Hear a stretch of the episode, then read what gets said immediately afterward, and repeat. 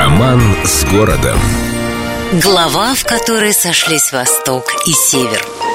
В нашем городе довольно сложно быть иностранцем, ну, потому что коренные петербуржцы – это такой стопроцентный интернационал в чистом виде. Самого рождения Петербурга в наших краях прочно обосновались немцы, турки, итальянцы, татары, калмыки и так далее, и так далее. И вы не поверите, даже русские люди.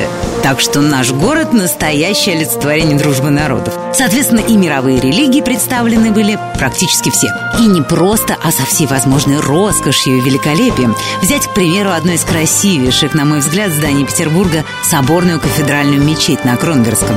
Это настоящее волшебство и сказка. Представьте, в свинцово-сером, холодном северном небе и вдруг яркий, огромный бирюзово-голубой купол, повторяющий силуэт купола мавзолея горы мира в Самарканде, стройные минареты. Это производит впечатление даже на привыкших ко всему заядлых путешественников.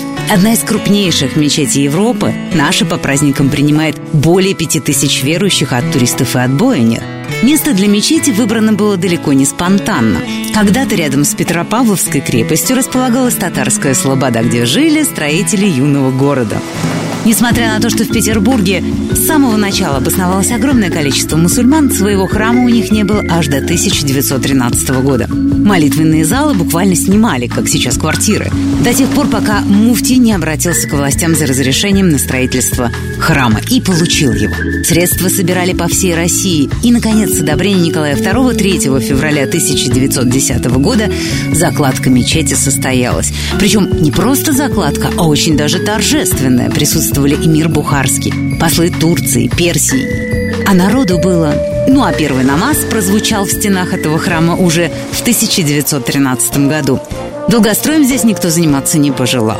Правда, отделка здания продолжалась аж до 20 -го года, но оно того стоило. Талантливейшая каллиграфия, изящная мозаика, нарядные изразцы. В общем, это действительно стоит увидеть хотя бы раз, чтобы запомнить навсегда. А слова, даже самые громкие, здесь бессильны.